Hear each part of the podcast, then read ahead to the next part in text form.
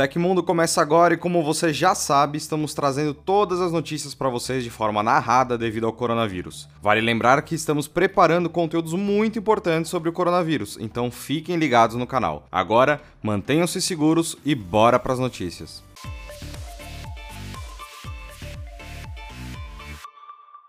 O Facebook apresentou nesta terça-feira uma nova seção no aplicativo da rede social para ajudar a conectar pessoas durante a pandemia do novo coronavírus. A seção Community Help tem um objetivo bem específico: juntar usuários que estejam próximos geograficamente e precisem ou estejam dispostos a oferecer ajuda em tempos de isolamento social recomendado. A plataforma é uma espécie de mural de recados misturada com o setor de anúncio de produtos. A diferença é que as publicações são de pessoas necessitadas que fazem parte de um grupo de risco e pedem que alguém alguém vá ao mercado por elas, por exemplo, ou voluntárias, desde jovens até empresas dispostas a doar equipamentos de segurança como máscaras. Quem está disposto a ajudar pode comentar nas publicações ou enviar uma mensagem direta para o usuário que está necessitado. É possível verificar no canto direito da tela o raio selecionado, que mostra só publicações a uma distância máxima para evitar grandes deslocamentos e de fato contribuir com a comunidade local. Por enquanto, o Community Help funciona apenas em algumas regiões: Estados Unidos, Reino Unido, França, Austrália e Canadá. Mas o Facebook prometeu levar o serviço para mais mercados nas próximas semanas. No Brasil, a página ainda está marcada como indisponível. A oferta do dia está bem bacana. Um curso de programação para leigos, a informática do básico ao avançado por apenas R$ 39,00. Se você ficou interessado, pode comprar no link na descrição do episódio e ainda ajudar o Tecmundo a continuar trazendo notícias quentinhas para você. A pandemia do novo coronavírus, que levou ao fechamento de diversos estabelecimentos e ao isolamento social recomendado para a população, causou mudanças também nas operadoras brasileiras. As quatro principais empresas do setor de telefonia móvel, Oi, Claro, Vivo e TIM, adotaram medidas para manter o funcionamento de alguns de seus serviços, incluindo a troca de chips. Segundo o Tecnoblog, quase todas agora permitem a troca remota de chips a partir de envio pelo correio, no caso de perda, roubo ou troca por defeito. Entretanto, cada empresa possui regras específicas e alguns pré-requisitos em que os clientes devem se enquadrar. O objetivo é manter os clientes conectados, com o plano funcionando e principalmente em casa para evitar a contaminação. Para mais detalhes específicos de cada operador e saber em que situação você se encaixa, entre em contato direto com a sua operadora pelos canais oficiais na internet. Ontem perguntamos se você vai comprar o iPhone 9 quando ele chegar ao Brasil. 71% respondeu que não, que não tem interesse. 15% também respondeu que não, que ele vai chegar muito caro. Por outro lado, 11% respondeu que irá comprar se vier por menos de 3 mil reais e virtualmente 0%. 32 pessoas responderam que vão comprar e já separaram dinheiro. A enquete de hoje quer saber como está a sua internet. A sua internet melhorou ou piorou durante a quarentena? Responda no izinho que vai aparecer na tela.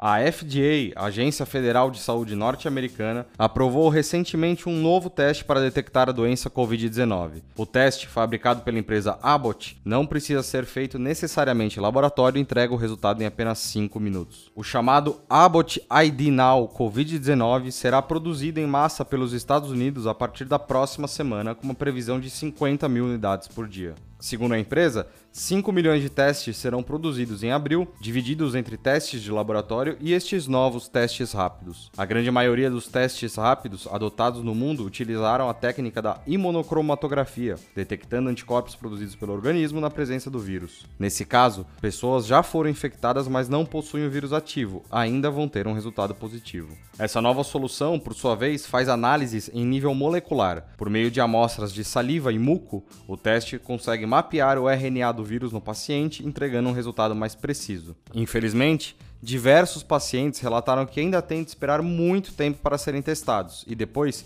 diagnosticados, mesmo nos casos em que seus sintomas correspondem aos de Covid-19. Em entrevista coletiva nessa segunda-feira, o secretário de Saúde do estado do Rio de Janeiro, que se chama Edmar Santos, afirmou que o governo do estado está desenvolvendo um aplicativo próprio para registrar resultados de testes de infecção pelo novo coronavírus. Com finalidades em estudo, uma das opções consideradas é o monitoramento e identificação de pacientes contaminados e curados. Ainda não há informações sobre como o aplicativo monitorará a atividade de seus portadores e como as autoridades poderão utilizá-la para conter a disseminação da Covid-19. Contudo, o governo do estado discute formas de identificar quem testou positivo para o vírus, quem já foi diagnosticado como curado e quem não teve contato com agente infeccioso. A medida seria uma forma de liberar pessoas curadas do isolamento físico para livre circulação na cidade.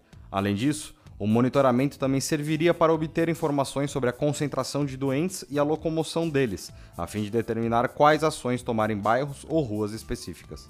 O governador Wilson Witzel, ciente do desenvolvimento de medidas de monitoramento, conforta a população ao descartar medidas mais severas de contenção, o recém-conhecido lockdown, já que as atuais medidas adotadas pelo governo estariam surtindo efeito. Apesar disso, ele reitera que cidadãos e estabelecimentos comerciais que não obedecerem às medidas impostas serão responsabilizados no futuro, seja criminalmente, civilmente e administrativamente. Vale notar que o governo do Rio de Janeiro introduziu um canal de denúncias para aglomerações, popularmente conhecido como Disque Aglomeração. Cidadãos que flagrarem algum estabelecimento sediando aglomeração de pessoas poderão ligar para o número 1746 e fazer uma denúncia anônima. Autoridades deslocarão um grupo para dispersão dos infratores.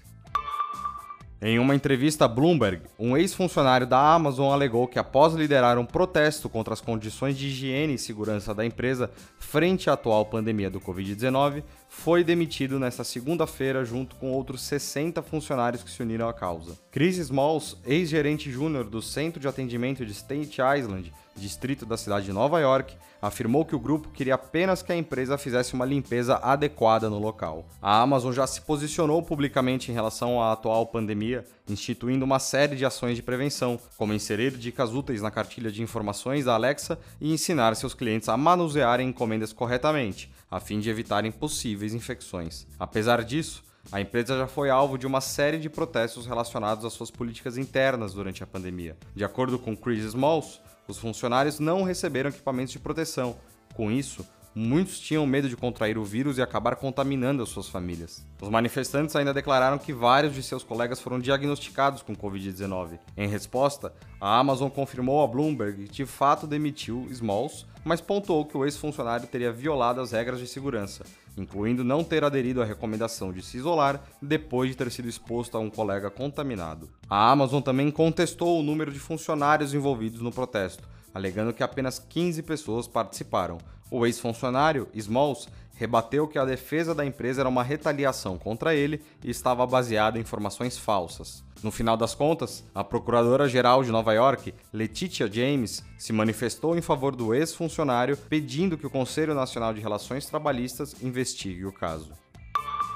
Aconteceu na história da tecnologia. Em 1 de abril de 2004, o serviço de e-mail da Google, o Gmail, foi lançado como um serviço beta somente para convidados. A princípio, havia ceticismo por ter sido lançado no dia da mentira, mas a facilidade de uso e a velocidade oferecidas pelo Gmail para um serviço de e-mail baseado na web rapidamente conquistaram muitos usuários. Vale lembrar que o fato de Gmail ter sido apenas um convite por muito tempo ajudou a alimentar aquela mística que aqueles que tinham o endereço do Gmail eram descolados e super legais. Tudo isso passou e hoje todo mundo tem um Gmail. Que coisa boa!